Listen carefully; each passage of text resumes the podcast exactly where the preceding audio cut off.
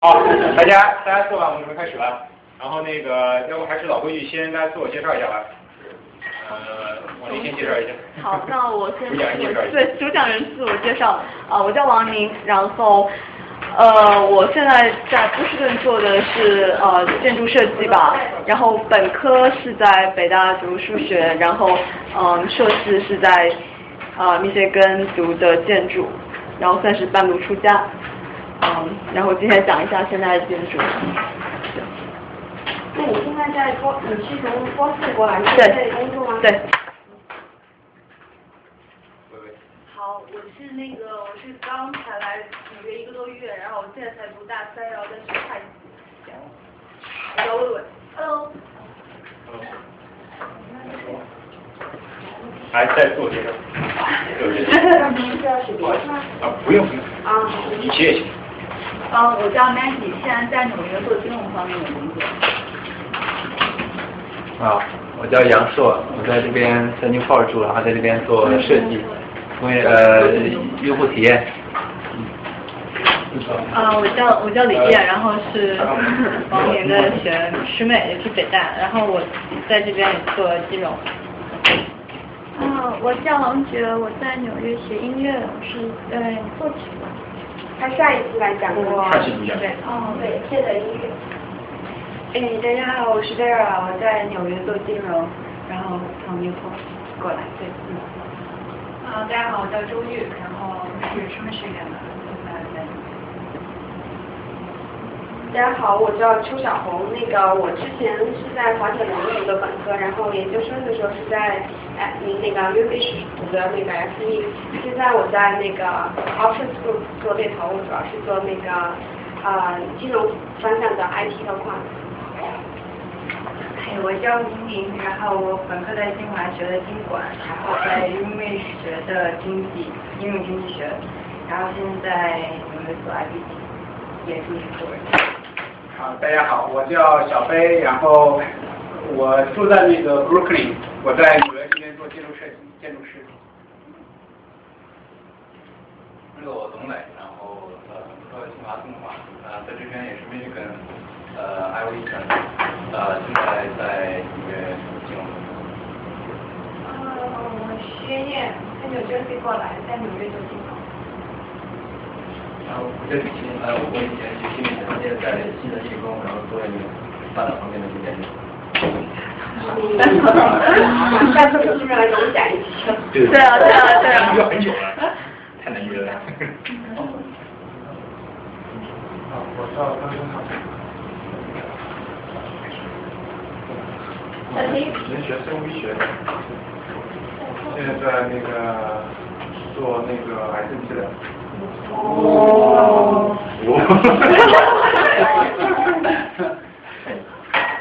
啊，赵善基，现在是清华的然后我在 Stanford 学材料，现在在纽约做金融，做一块儿，我进。呃，大家好，我叫王雨佳，我是赵志鹏的师妹，也是建筑的王人王宁的大学同学。文森，文森跟你介绍。啊，那个学数学的，现在在在在那个加拿大航天一方做股票。他也是北大数学你是北大的应该是你们所有人都大师兄。他住这楼上。我今天叫他来是希望他以后来给我们讲一期。我觉得他非常的博学，然后我认识他一年多了，我觉得他非常好。帮人打工，帮帮客户做股票。但是他那个书，一个房间里都是书那种，经常都自己在看书，可以借阅吗？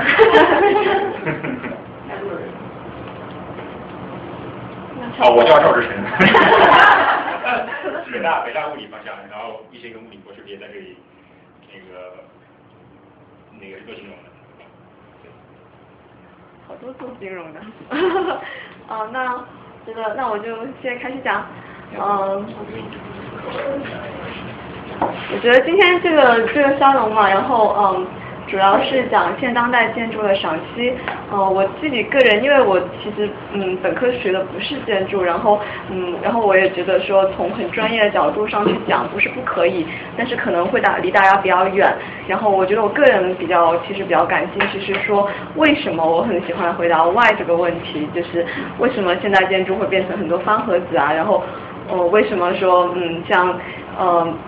我们我们平常经常看到像这种小户型的，然后一个很大的一个公寓里，一个很大的大厦里面，然后这种小房间，就是就这个是怎么出现的？当然现在可能大家比较少会想到这个问题，因为大家已经习以为常了。但如果大家去想说那个想想哥特式的教堂跟现在现代现代建筑，就会觉得说非常的不一样，对不对？那为什么会有这个这样一个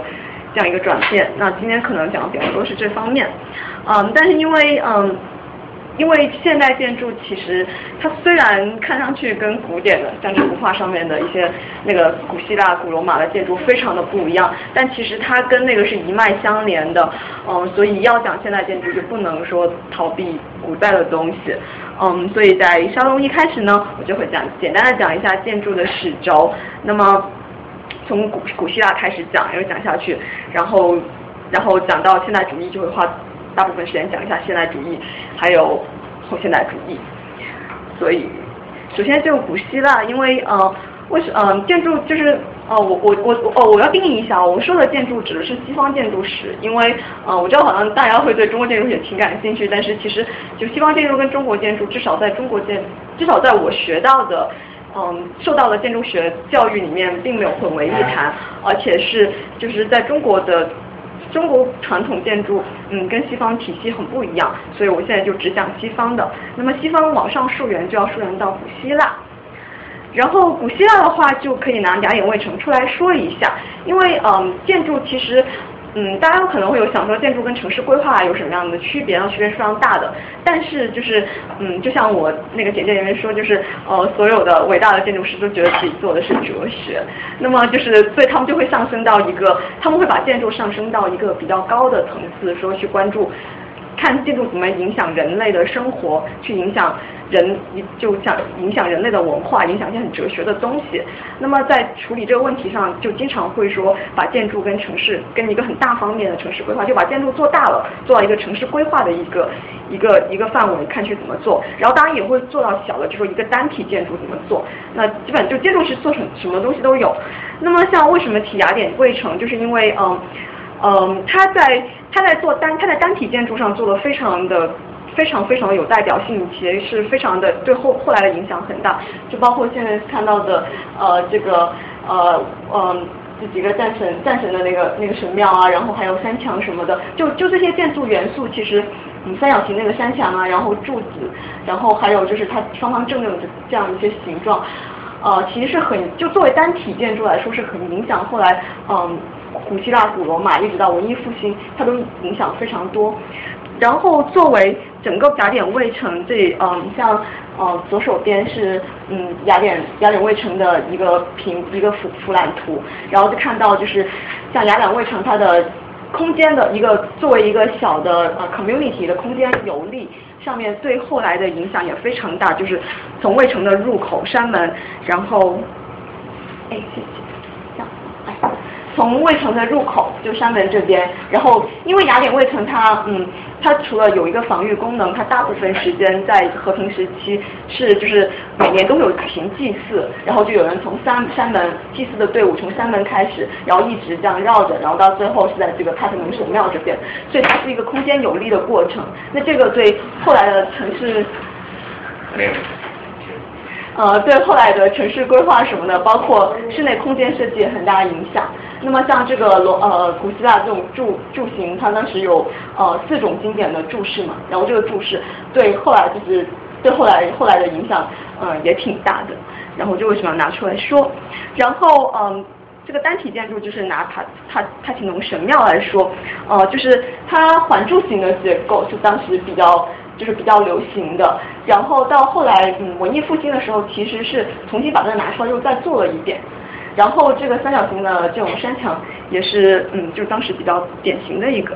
然后就是嗯当时的古典注释嘛，就是什么各种的什么塔斯干注释啊，什么什么艾艾奥尼注释，就这些注释。然后嗯，这个其实是在古典就就当时古希腊就是基本上就这几种，也没有别的那个样子了。那么这是其实就后来后现代主义大家就会把这个抽出来，就说这是符号学的起源啊什么的，就是它就只有那几个典型，你就可以知道一下。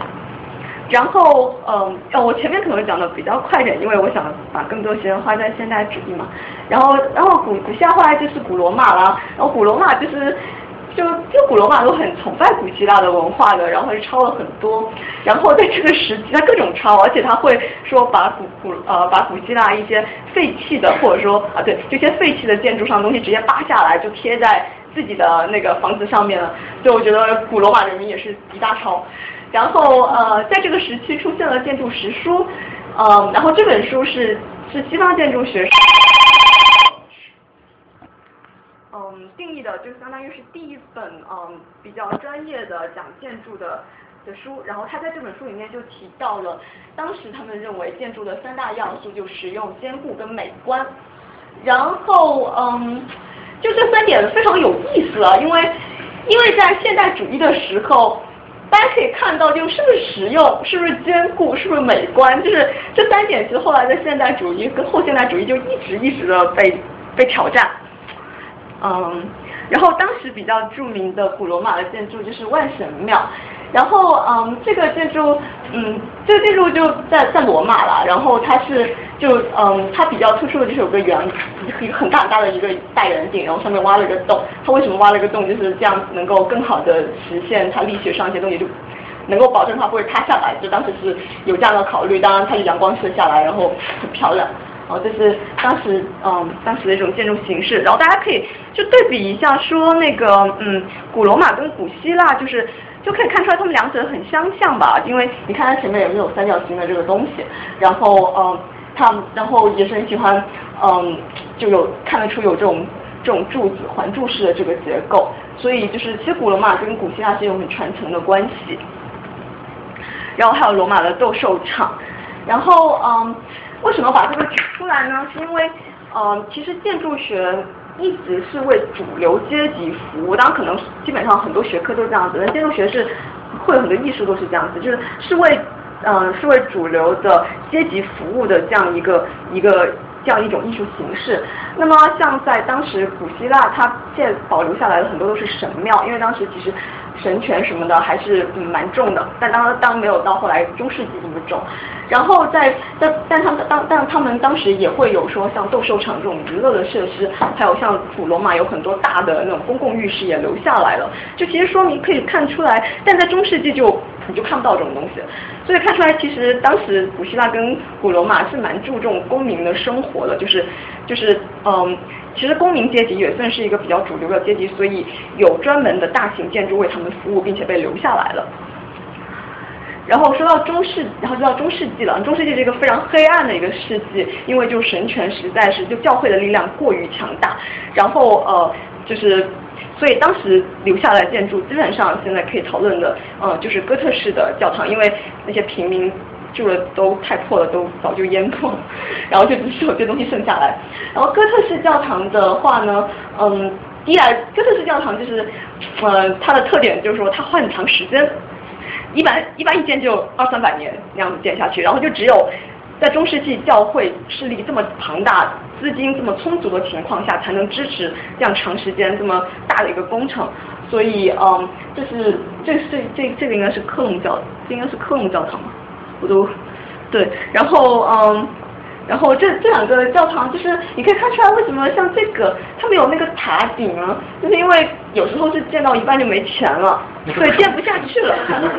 就会啊，对对，圣母院是这样，就是有时候你看到这个，它不是说专门设计这样，就是说都这样建建到一半就没有钱了，就说可以说明这个这是教堂其实真的是很耗钱的一个东西，然后呃，然后当时不是圣母院吗？左边这个哦。是吗？是吧？不是。是吗？对啊，我觉得圣母院不应不是这样子的吧？有有有。对，就被截掉了。但哥特式教堂其实它就是它嗯，它它基本上设计上都会很类似，然后嗯。花的时间很多了，然后像可以看一下它的平面图，一般它就要不就拉丁十，就这是拉丁十字，就是呃这中间这个比较长的拉丁十字，然后还有那个东正东正教的那个正正的十字，然后这个是拉丁十字的一个一个平面布局，然后它还是用到这个呃有它有柱子，中间有柱子这样子，这些都是柱子，但是它墙体是非常厚，然后这里要回答要要这里要指出一点，就是因为当时技术就当时没有钢筋混凝土，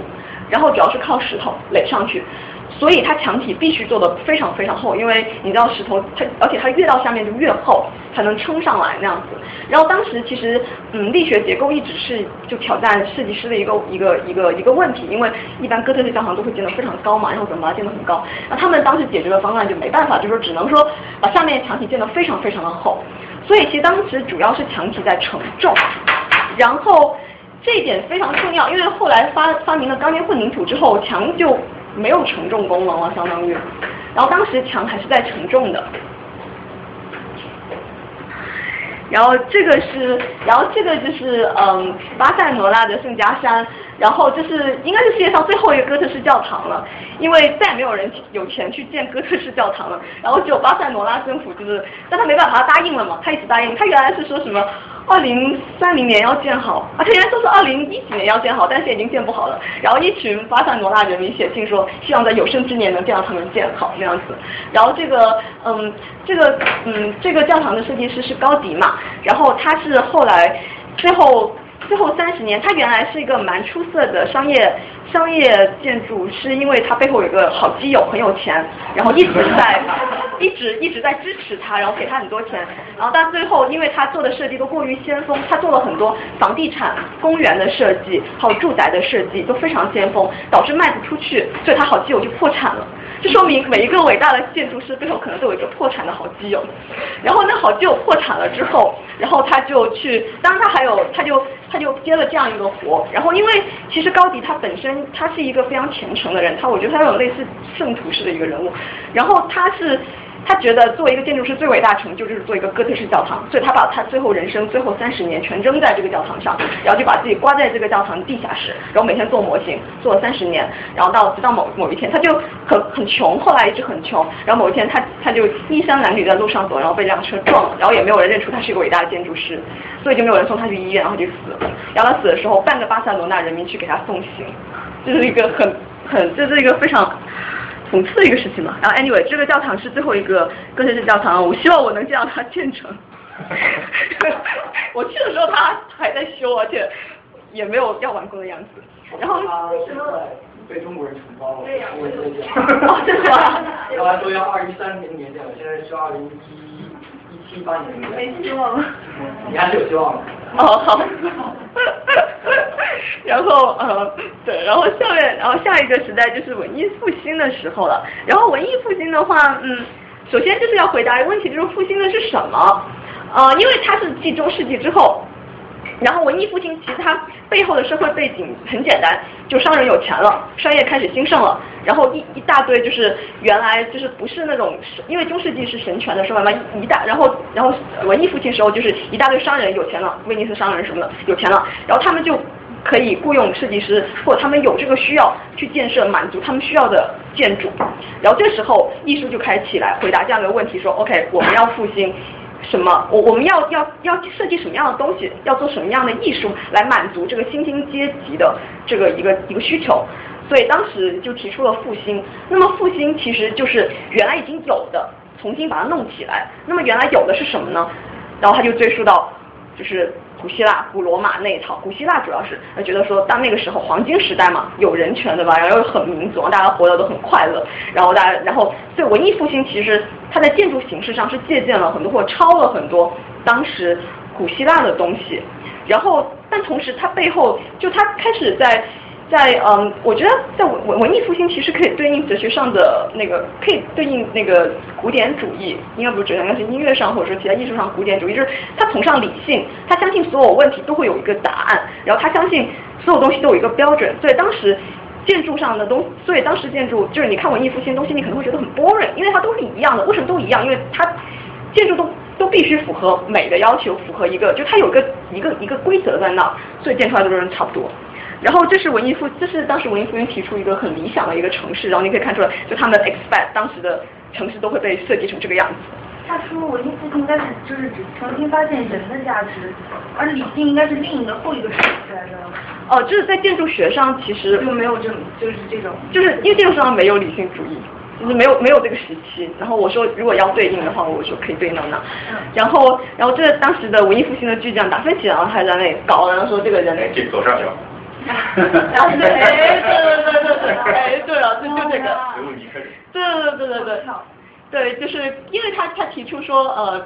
所有东西都要符合一个美的准则，他认为人体是美的，对对，然后他开始在研究这个东西，然后归类归归归结到数学上去，然后提升到另外一个层次。然后这是当时文艺复兴就是比较嗯突出的，像这个园厅别墅。然后你要知道，这个这这个不是这个不是神庙，这个不是给神做的，这给人做，是个别墅啊。然后它是一个四面对称的一个东西。然后这应该是在那个嗯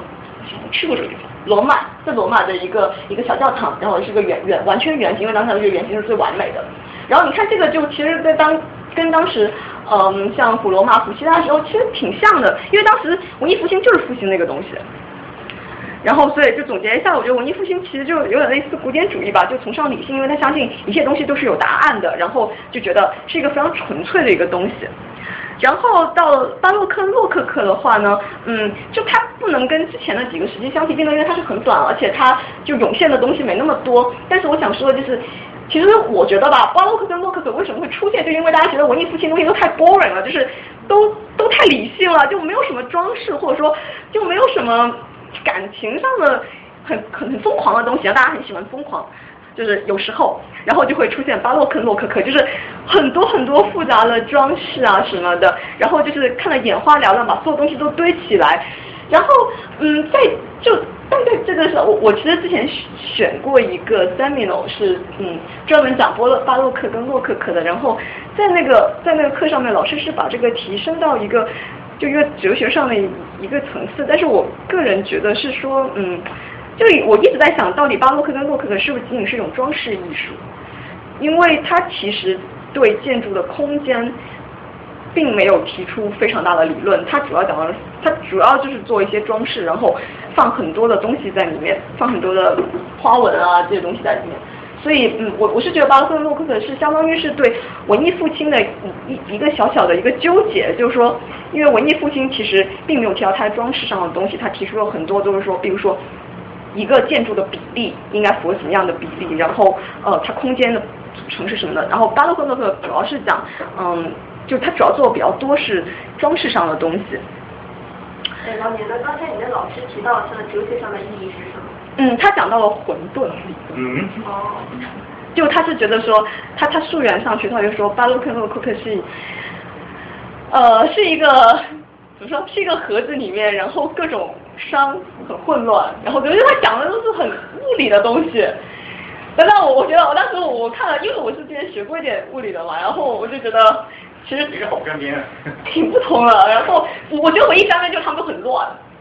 就是都非常的乱，因为巴洛克跟洛克的东西都很乱，就你看上去都觉得就是就是一种很多华丽东西堆砌。很多华丽，这个很多华丽东西，而且它华丽东西背后没有一个没有一个，就是为什么它要这么华丽啊？它为什么这里要放这个东西？它除了好看之外，对古典建筑的矫枉过正的一种情感。对对，因为建建筑师你知道吗？我觉得建筑学都是有时候就让人感觉就很纠结，就是说为什么要放这个东西？如果你跟他回答说因为它很漂亮，所有人都会嘲笑你。因为建筑学本来就 就你不能说建筑师学是一个审美的一个专业，就你你不能说你放这东西就因为它漂亮，这样的建筑师都会很生气，说不是这个样子，放这个不是为了漂亮，它有一定的。一的功，或者是功能性，或者是说某些，因为功能其实是一个，也也算是一个借口吧，就是这种，就后来现代主义提到的功能性，那后现代主义就会反驳说，现代主义的功能性都是借口。然后好了，说完了之前一大堆老古董，看我花了多长时间。好，哎，不要着急嘛。呃，说完了前面一大堆老古董了，然后可以讲一下今天的重点了，就现代主义。然后好了，到了现代主义，嗯。然后，现代主义的话，我觉得我会花很长时间说一下勒科布歇，然后先做个小广告，就是现在 MoMA 在做勒科布歇的专展，是勒科布歇他第一次在呃勒科布歇在在在美在在 MoMA 第一次做被做那个专展啊，专门的一个对有一个展览，然后主要是展出他的图吧。然后这个人，这个人，这个人是嗯，就这是 wiki 上的一个一个介绍，然后说他是著名的建筑大师、城市规划家、作家，但他他他本质上他觉得自己是个哲学家，然后而且他觉得自己他是是，我觉得他是最后一个，就他是也不能最后，他是他是现代主义里面就是很很少有的怀抱着相信建筑学能改变人类命运，能给人类带来幸福的一个人。就是他是一个非常，他是一个很有雄心壮志的一个人。然后他这个人就基本上，嗯，介绍他可以涵盖建筑现代建筑的大部分大部分的内容，因为他一生他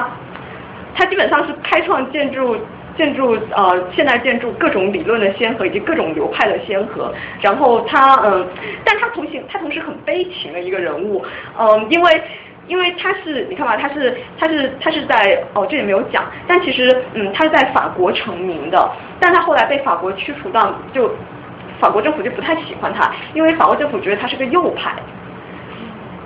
但是其实他被，然后他就他就来美国了，美国也不喜欢他，因为美国觉得他是个左派。所以他很悲，就他一辈子都，他一辈子都在。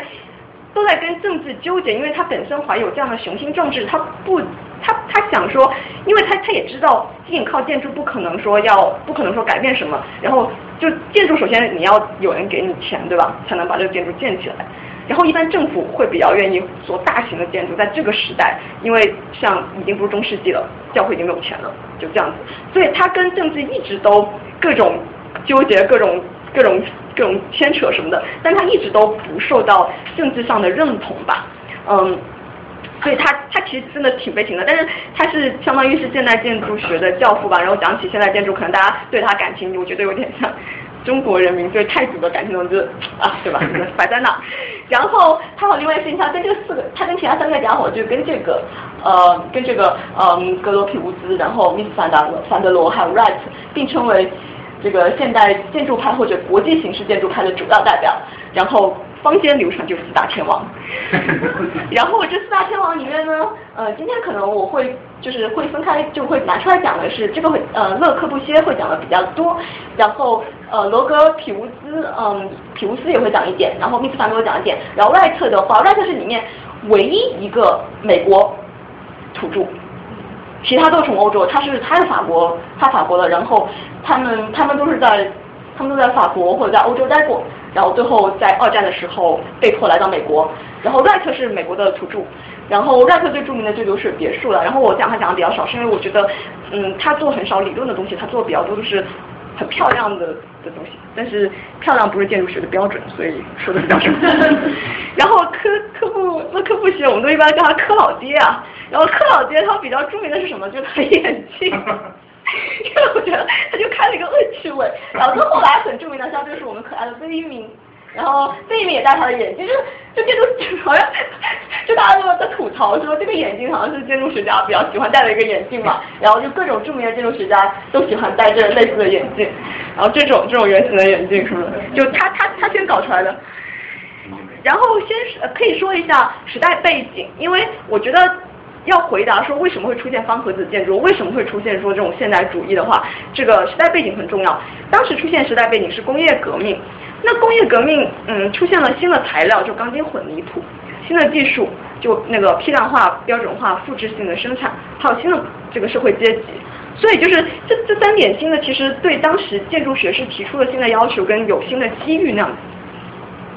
然后先说一下新的材料。钢铁跟混凝土，嗯，就这个结构就出现了。现在大家就中国用的比较多，其实美国用的不是很多。美国用的还蛮多的是土，呃，那个木头、木头跟钢铁的结构。但是钢筋混凝土是全世界都算是就是比较常、比较用的比较多，因为它算是可以做出非常轻的轻便的一种建筑，摆脱了中世纪，啊，还有文艺复兴当时就是因为当时他们用的都是泥啊，或者是用的是砖头、木头什么的，都都是非常重。然后就做不出很轻便的东西，就导致说你要做很高的东西，必须要做很厚的墙，这样建筑就非常沉。但是建筑学建筑学家一直都想说能不能做点可以飞起来的东西，就看上去。而且当时工业革命的时候出现，就后来又出现了飞机啊什么的，呃，还有船，都是非常轻的一个一个一个一个体量的东西，非常轻的一种东西。那么当时，所以大家就开始讨论说，哎，这个钢筋混凝土出现是不是为新的建筑形式，就摆脱沉重的哥特式教堂，沉重的那种以前的那种，还有就是很小的窗户，为什么窗户要很小啊？因为它挖不了大窗户，挖大窗户房子就塌了，就是很无奈的一个事情，就。就当然，它同时也渲也也渲染了一种教堂很肃穆的气氛，让你觉得你人类很渺小。但其实它最最 最根本的原因是因为它它它就做不了很大的窗户，就是没办法了，就是就只能这样。然后然后这时候呃，这是科布歇，就现在还讲科布歇，因为科布歇基本上可以。